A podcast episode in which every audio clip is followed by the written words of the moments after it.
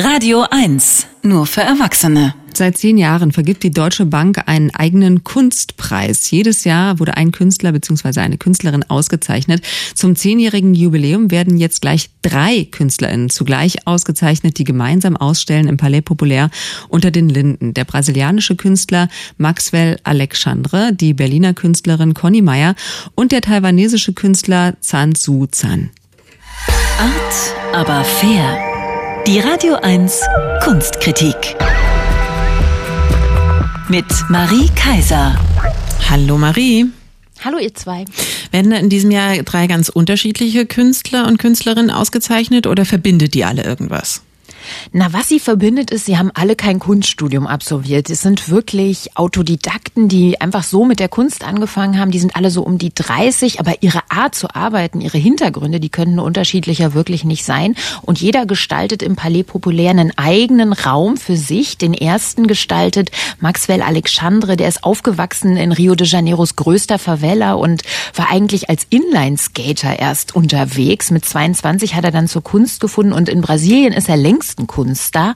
Und bei ihm habe ich wirklich das Gefühl, in so einem Labyrinth zu sein, in dem ein Dutzend Mal das gleiche Bild zu hängen scheint. Und das ist das Cover der brasilianischen Ausgabe von Forbes, also diesem weltweit erfolgreichen Wirtschaftsmagazin, das da eben die 90 erfolgreichsten Brasilianerinnen unter 30 ausgezeichnet hat. Vier davon sind auf dem Cover zu sehen. Einer nur ist nicht weiß, der Mann ganz links. Und das ist eben Maxwell Alexandre selbst, der da zu sehen ist mit Rastas, Nasenringen und der Goldkette. Und der Künstler hat dieses Titelbild immer und immer wieder abgemalt mit Latex, übrigens auch mit Schuhcreme und Acryl auf so hellgelbem Papppapier. Und dabei hat er das Bild aber immer wieder abgewandelt. Also es gibt mehr als ein Dutzend verschiedene Varianten und er vertauscht immer wieder die Haut- und Haarfarben der Personen. Also in einer Version ist er zum Beispiel der einzige Weiße und die anderen sind alle schwarz. Und die haben dafür dabei aber anscheinend blondes Haar. Das sieht aber nur so aus, weil da eben dieses Packpapier durch durchschimmert. Und Maxwell Alexandre betreibt eigentlich ganz, ganz simple Farbspiele.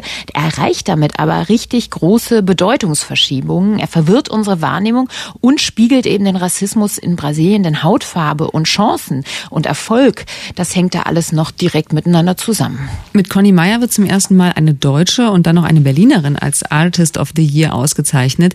Wie sieht Ihr Raum aus? Also sehr knallig. Conny Meyer, die ist eigentlich gelernte Modedesignerin, hatte ein Modelabel betrieben. Jetzt ist sie eben als Malerin erfolgreich mit so bunten Ölgemälden, die sich an der menschlichen Natur abarbeiten, am Verhältnis zwischen Mensch und Tier. Eins hängt da mit dem Titel I Betray You, ich betrüge dich. Da sind ähm, zwei etwas monströse menschliche Wesen zu sehen von hinten.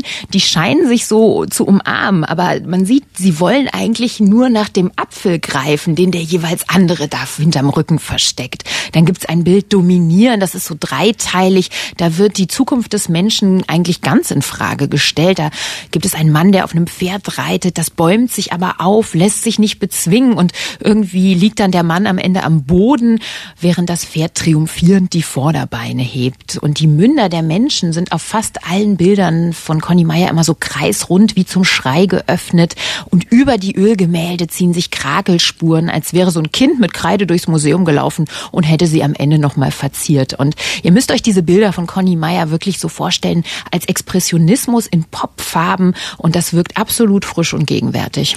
Der dritte im Bunde ist der taiwanesische Künstler Zhang Tzu Zan. Warum lohnt es sich, den zu entdecken?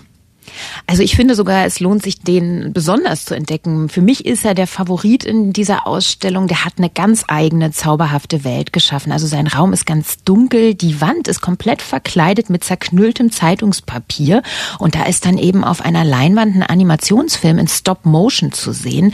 Und da hat Zhang Zuzan wirklich feinste kleine Figuren aus Papier zum Leben erweckt. Zu einer Tierfabel. Da fliegt eine Libelle vorbei. Ein wundersames, rehartiges Wesen, was ein Hirschferkel sein sein soll, mit Schellen an den Füßen tanzt und trinkt dann am Fluss. Dann kommt ein Alligator mit kupferfarbenen Zähnen, versucht, das reinzuziehen und zu fressen, aber das Hirschferkel, das befreit sich und hüpft am Ende über die Rücken der Alligatoren wie über eine Brücke und überklärt den Fluss. Und man muss dazu vielleicht wissen, Zhang Zu Zan, der ist in einer Familie aufgewachsen, die seit Jahrhunderten mit diesen kleinen Papierfiguren handelt. Die werden in Taiwan eingesetzt, zum Beispiel bei Zeremonien wie Beerdigungen. Und wenn man ganz genau hin hinsieht, in der Ausstellung sind auch diese Figuren ausgestellt, dann kann man auch Buchstaben erkennen auf den Figuren. Es gibt zum Beispiel einen Frosch, da sieht man dann die Buchstaben auf der Zunge. Also auch die sind aus Zeitungspapier gemacht.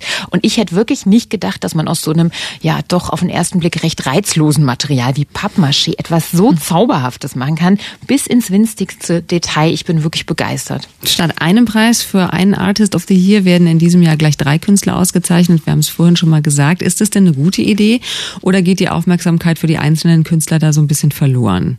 Ein bisschen ist das natürlich immer so. Natürlich hatten die Künstler und Künstlerinnen in den vergangenen Jahren durch die Einzelauszeichnung einfach mehr Raum auch. Ne? Die konnte mehr ausstellen, man konnte als Besucher tiefer in die Arbeit eintauchen. Hier ist es eher so ein bisschen ein Reinschnuppern, aber ich finde ein erfreuliches Reinschnuppern. Das sind wirklich drei tolle Entdeckungen, die ich gemacht habe und ich würde mich freuen, noch mehr von diesen Künstlern und Künstlerinnen zu sehen. Die Ausstellung der Artists of the Year 2021 ist noch bis zum 7. Februar 22 zu sehen im Palais Populär in Berlin Mitte unter den Linden. Geöffnet an allen Tagen außer Dienstag. Der Eintritt ist frei. Trotzdem wird empfohlen, vorab ein Zeitfensterticket zu buchen. Dankeschön, Marie. Danke euch.